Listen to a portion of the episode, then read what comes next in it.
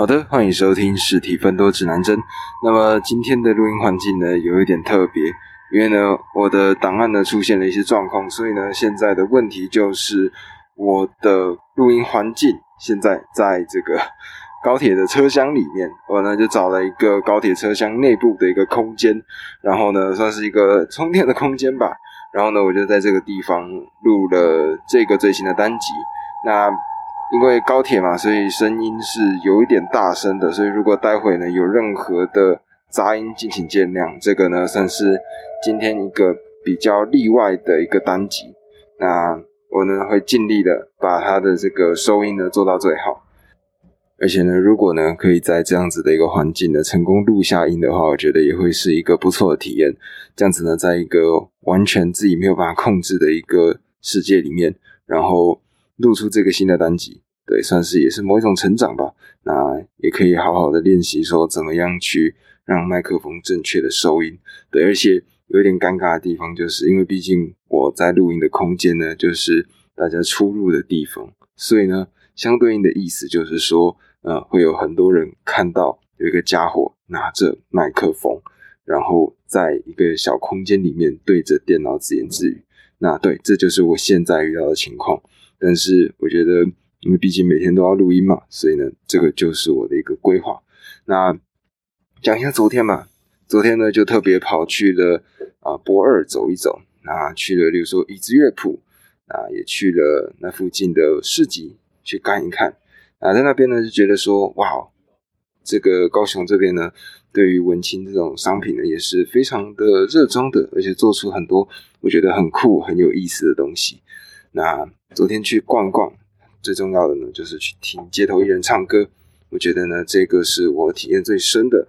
啊，那个人呢，叫做大巴西格吧，一个原住民。那他呢唱歌是真的很像，非常非常的像动力火车，所以呢我就听一听，然后呢就跟他点歌，就点了动力火车的《我很好骗》，然后觉得哇，他唱歌真的是太好听了。那么后来宵夜的时候呢，我们呢就跑去吃了诶其他的东西，比如说呃我们就吃了咸酥鸡，还好像叫什么第一家咸酥鸡吧，对。然后觉得还不错，它的鸡蛋豆腐非常的好吃。我不知道为什么，就是好像下来高雄之后，他们的这个炸的鸡蛋豆腐跟炸的这个芋头签都做的特别好吃。我觉得北部没有那么好吃，南部做这两个东西，我觉得特别好吃。我下来就一定会点。那么这个呢，就是基本上昨天发生的一些事情。那么现在呢，我们就把目光转回《苹果成为贾伯斯》这本书上吧。那么上集呢，我们讲到什么？上集我们讲到说，贾伯斯呢，他呢把这个坑给填平了，对吧？他们做到的事情是什么呢？他们当时做的就是苹果，他们原先有八亿美元的亏损嘛，那再加上原先麦金塔呢出现了销量下滑的情况，所以呢，后来他们做的事情就是，他们把所有的产品线砍掉，然后呢，重新的去设计了一些专属于苹果这个核心价值的产品，那渐渐的呢。诶这样子的一个付出，这样子的一个努力，最终得到了他们的回报。他们呢出的这个系列的电脑呢，卖到了两百万台，是一个非常好的一个成绩。所以呢，在这样子的一系列的拯救措施之下呢，他们成功的走回了他们的重生之路。那么接下来呢，他们是怎么样走向一个全新的一个纪元呢？那我们呢，把目光转向戏谷。旧金山这边的另外一间公司，这间公司的名字呢叫做微软。那么当时呢，微软呢可以说是如日中天的一间公司啊，就是各位知道嘛，微软的作业系统 Microsoft Office 当时呢是非常非常厉害的一个存在，基本上所有的不管是公家单位、私人机关，全部都在用 Microsoft。所以呢，比尔盖茨当时可以说就是那一个时代的神。或者说换个角度来想，就是现在我们看到 Elon Musk 的那种感觉，就是当时比尔盖茨给人家的感觉。那当然，他的戏骨呢，肯定就是他讲了什么就是什么，含水水会结冻的这一种。那他呢，在他的这个每年一年一度的这个大会上呢，他就宣布了一个很重要的一个事项，叫做消费电子 Plus。那它的意思到底是什么呢？消费电子 Plus 呢，其实就是因应在当时网络这个科技逐渐发达，那那个时间大概是两千年初期，那 Internet 这个网络这件事情呢，才刚开始进入大众的视野。那么大家也现在也知道了嘛，网络呢给我们带来了多少的便利？举例而言，电子邮件，或者像是现在，比如说脸书、IG，或者像我现在跟各位你们听到的这个 Podcast，全部都需要用到我们的网络。然后呢，除此之外，什么是消费电子产品呢？消费电子产品就有点像，例如说手机，或者说耳机，或者说例如说像是呃随身听这种类型的东西。那这些东西呢，会随着网络，大家呢各个不一样的装置，它都可以互相的来做连接。那这个呢，其实就是大家看到的嘛。现在我们所看到的各式各样的事情都可以连接，像是嗯那种智能家具，例如说，诶有一个中间的这个 center，这个它的核心的控制器，就有办法让所有的家具都得到控制，甚至你可能声控说。嘿，Siri，帮我开一下电灯。这个时候呢，Siri 它呢就会自动的帮你把你的房间里面的电灯打开。这个呢就是不同装置之间的连接。那么当时比尔盖茨在两千年初期，电脑跟网络刚开始渐渐成熟的这个阶段呢，他呢就提出了这样子的预言。那看到这样子的预言呢，他是不是相对应的就在告诉大家说，哎，我们比尔盖茨所创办的 Microsoft。我们将会跟着这个消费电子 Plus 这个时代，我们呢进入到一个全新的纪元。那么，它其实这句话背后的含义呢，是在告诉大家说：，哎，我呢已经在这可能五六年的期间里面呢，成功占领了电脑的作业系统这件事。那接下来呢，我们一定会把消费电子这个世界也吃下来。因为要想嘛，微软他们的这个 Office 的系统呢，可以说是家家户户都在用，所以呢，它如果要做这个多装置的连接呢，也是一个非常简单、轻而易举的一件事情。但是这样子的一个做法呢，让苹果他们的人非常非常的不满。为什么这样说？因为如果各位有印象。或者说有用过 Office 的系统，应该就可以知道了。就是有些时候呢，它莫名其妙就会直接强制关机，然后直接帮你强制更新，然后会有一些很不方便的事情发生。那苹果呢，他就觉得说，如果是这个样子，如果是由微软成为接下来下一个阶段所谓的消费电子 Plus 这个时代他们的这个领先的人的话，他觉得呢，那样子的一个世界肯定会非常的无聊。所以，Apple 呢，他们当时看到了这样子的一个趋势，他们决定要做出这种跟消费电子有相关联的产品。那么，他们第一个做的东西呢，叫做 iMovie。iMovie 是什么？iMovie 呢，就有点像是呃威力导演这种感觉，它是一个剪辑的软体。那如果呢你是苹果的用户，你呢其实在手机的 App Store 里面就可以免费的下载到它。它的主要的功能是什么？它主要的功能呢就是剪辑。那么当时呢，诶，贾伯斯呢，他就想说，好，那如果是这样子的一个时代来临的话，他们首先要把重心放在哪些地方？第一个，他们先做了 iMovie。那这个 iMovie 呢，他还要求他的员工说，哎，你们啊，必须把这个你们拍的日常的影片，然后用 iMovie 成功的剪辑，每一个核心团队的成员都必须把你们的这个照片传给我，影片传给我。那么，如果不知道核心成员的这个故事的话呢，各位，前一个章节讲到了很多关于他们核心成员相关的事情，所以如果还没听过，先去听一下前面。那么，在这个他们交出来的作品里面呢，有一些非常好笑的作品，例如说，哎，其中一个主管呢，他呢就拍着他家的宠物在各个公园里面跑来跑去的画面。有人呢是因为他刚好要买房子，结果呢他就想说，嗯，好，那我就拍吧。最终呢，他交出来的成品是在告诉所有人关于这个高房价的问题。那但是呢，他们在这个过程中，贾伯斯就有发现说，哎，可是这样子的一个软体，它呢只有办法服务到小众的人，而且它底下的这些成员呢，其实用的不是很上手。那这个呢就不符合苹果他们自己的核心价值。他们觉得说，他们呢要让这种很小的小朋友或者是老人家，他们一碰到这个 iMovie 就可以上手。所以，诶，这个东西好像不是他们有办法着力的点。所以这时候呢，他们就决定转向。那么想象一下艺术的这个世界，我们呢在日常生活中最常做的一件事情，它呢可能我们呢在呃大部分的人的视角里面来看呢，它或许不是一件有意义的事，但是它呢是一个让我们放松身心，然后让我们重新找回我们自己的一个很重要的方法。这个呢就叫做什么？听音乐。各位总是会有一些歌，这些音乐呢，它呢就是有办法诶激起我们的一些感觉，让我们想到一段故事、一个过往、一个回忆。那么当时呢，贾博士他们看了一看，决定诶诶这个感觉不错，他们呢就开始准备要来进攻音乐这个市场。那么音乐呢，在当时有一间非常呃算是恶名昭彰的一间公司，叫做 Napster。那么 Napster 呢，如果各位有看过一部作品。一部电影作品叫做《社群网站》的话，就应该知道我在讲什么。那 Napster 呢？它呢就是一个算是盗版版本的，或者说早期的 Spotify。它呢就有点像是把盗版的这些各式各样的音乐放在上头，不管是你知道的这些有名的歌手，或者是一些普通的呃地下的一些音乐，它呢就全部放在这个 Napster 上面。那么当然，Napster 呢，它有了这样子的一个。做法一个新的一个商业模式，但是它呢，这个 Napster 呢，就损害到了原先既得利益者，也就是那些唱片公司或者拥有这个版权的这些歌手、这些艺术家。所以当时 Napster 呢，它最终的一个结束，就是因为它太多侵权的问题了。那么面对到这件事情呢，贾伯斯呢，他呢也想要做一个跟这个类似的一个产品，所以呢。他们的做法就是，首先先去买了一个音乐的播放软体，这个播放软体呢，名字叫做 SoundJam，不重要。那他当时呢，就跟他签了一个协定，叫他保密两年。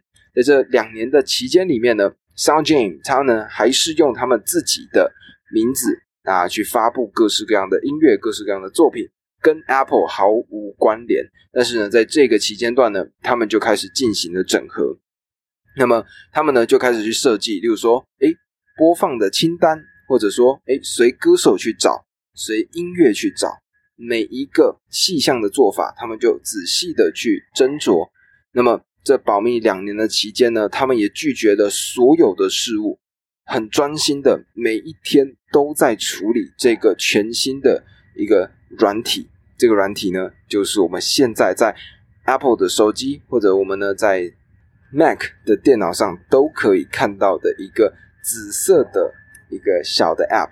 那么我们现在呢所看到的这个 iTunes，它呢已经是一个完整的数位化的一个做法了。在当时刚开始的 iTunes 呢，它呢是要烧录音乐进去的。那可能呢有一些年轻的比较小的朋友们呢，可能听到这件事情会觉得很奇怪，但是以前的。音乐，我们呢是要拿一个 CD，一个光碟片，把它放进去，然后呢再把你要的音乐拉进去，它会烧录成一张 CD，然后你再把这张 CD 呢拿去，例如说 CD 的播放器里面，让它把音乐播出来。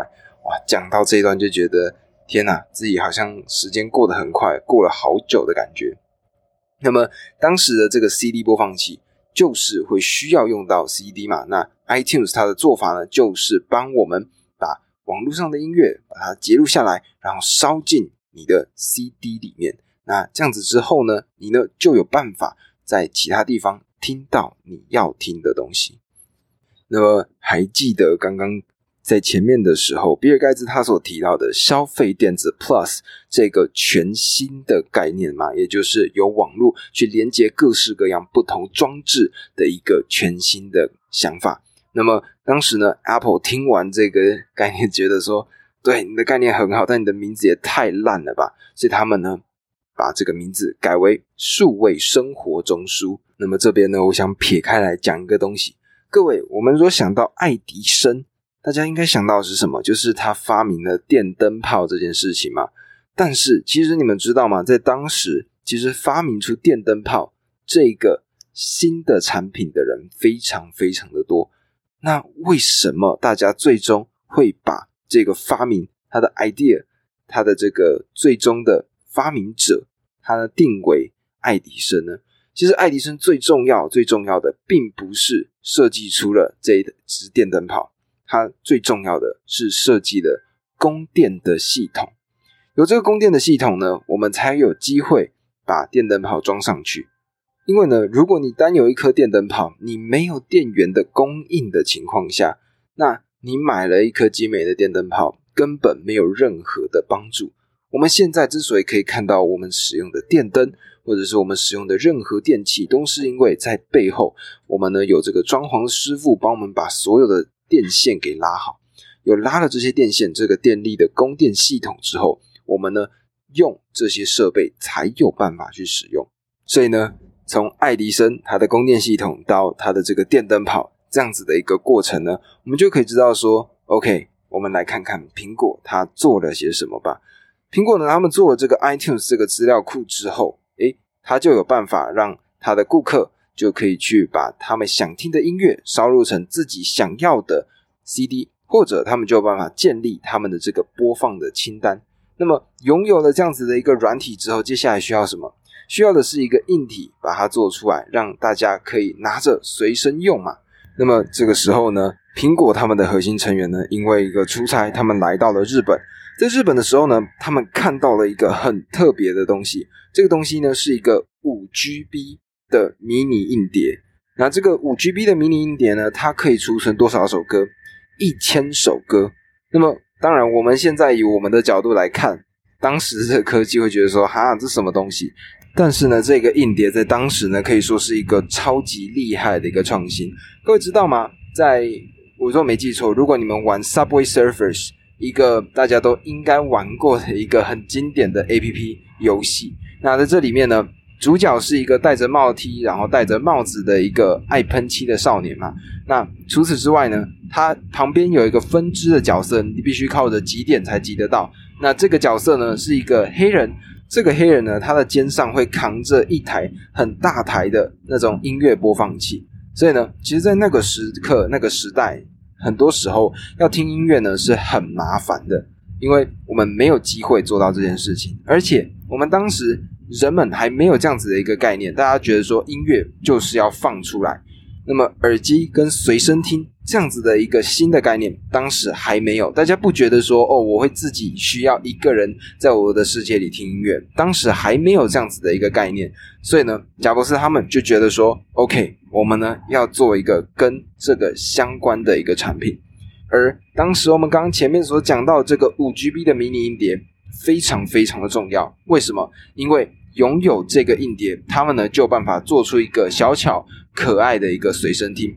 接上耳机之后，你呢就可以跳进你自己的世界里面了。所以当时他们呢就想了一下，这个产品它需要有什么样的内容物？诶，它需要一个硬碟，需要一个荧幕的控制器，它需要传输的线，还有它可以放进牛仔裤的小口袋。各位如果穿过牛仔裤，应该知道吧？在我们右侧的口袋。这个里面这边它有一个小的一个口袋，那我之前是有听过说，这个小的口袋呢，它的用途其实是以前呃这些工人他们用来装怀表用的。那么这个呢是贾罗斯他对于这个产品的要求，而且如果呢你是在那个年代有用过这种 MP3 播放器的人呢，应该就会知道当时。这个随身听，它的按钮非常非常的多，上面有各式各样不同的按键，长得就有点像是什么，例如说以前像这些阿公阿妈在用的这种遥控器，它有各式各样完全用不到的功能。那么贾博士呢，他们这个团队看到了这一件事情，他们就是说没有必要去把这么多的按钮放在这个界面上，它会让整个画面变得很庞杂，而且很多人就会不知道怎么用。他们的宗旨就是希望傻瓜。跟啊阿公阿妈都可以用，这个呢是他们的一个目标，所以呢，他们呢就重新设计了一个最新的转盘。这个转盘呢是一个扁平的圆形转盘，而且上面呢，我们呢可以靠着我们的手指去互动、去旋转，然后你就可以看到荧幕里面呢就会有很多很多的滚动，我们就可以看到说我们现在要的音乐是什么。那么当时。他们设计了很多很多的细节，全部都是在一个小的转盘上，我们就可以完成。我们不需要做一些莫名其妙的设定，不需要按一大堆的按钮，只要靠着我们的大拇指就可以做出我们需要的所有动作。那么在这个过程中呢，最终他们真的成功做出来了这个产品，就是非常非常经典的 iPad。那么 iPod 呢，它在二零零一年的十月二十三号，它呢就来到了麦金塔的这个发布会现场。那么各位应该也知道嘛，贾伯斯呢，他就是有一个非常浓厚的表演人格。那么如果呢，各位可以去看一下 iPad 它的这个发布会呢，真的我不得不说，它真的就是一场秀。他呢那时候就是站在舞台上嘛，他就在台上跟所有的观众问到的一个问题：各位有没有思考过，有没有好奇过，各位的这个牛仔裤的这个小口袋里面，它主要的功能到底是什么？然后呢？这时候镜头呢就带向了这个口袋，贾布斯呢就从里面抽出了一台 iPad，那全场就欢声雷动。这个产品呢卖得非常非常的好。那么 iPad 的一代呢，它的价格是三百九十九块美金，那换算台币呢大概是现在的九千块。而后来呢，在不久之后，他们呢又很快的推出了新的下一代 iPad 二代，价格。两百九十九块美金，而且这时候呢，他们标榜的是触控的荧幕。那么这个做法，他们的这个标价，这个随身听对他们的最大的帮助是什么呢？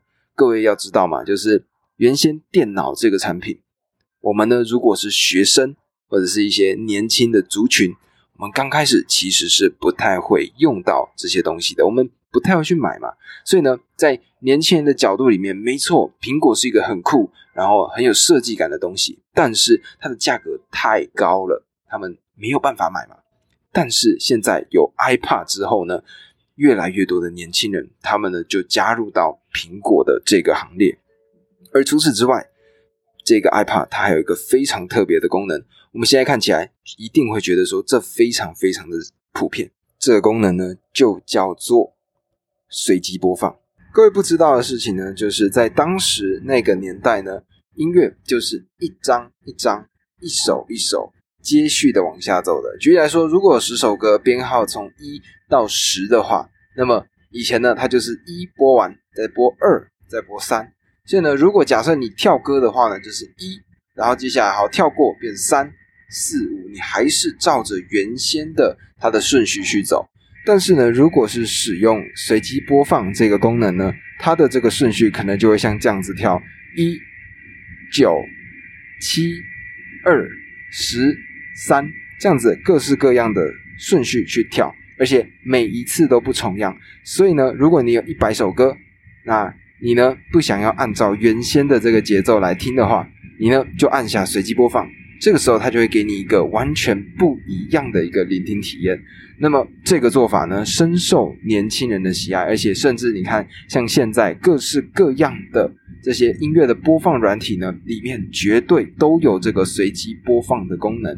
那么，这个 iPad 的产品呢，成功的让贾伯斯在这个所谓的数位生活中枢上，算是成功的吹响了他的号角。它呢，让所有的人都知道说，OK，苹果呢，接下来要持续的往这个数位生活中枢这个方向去做发展。那么后面呢，接下来它会遇到什么？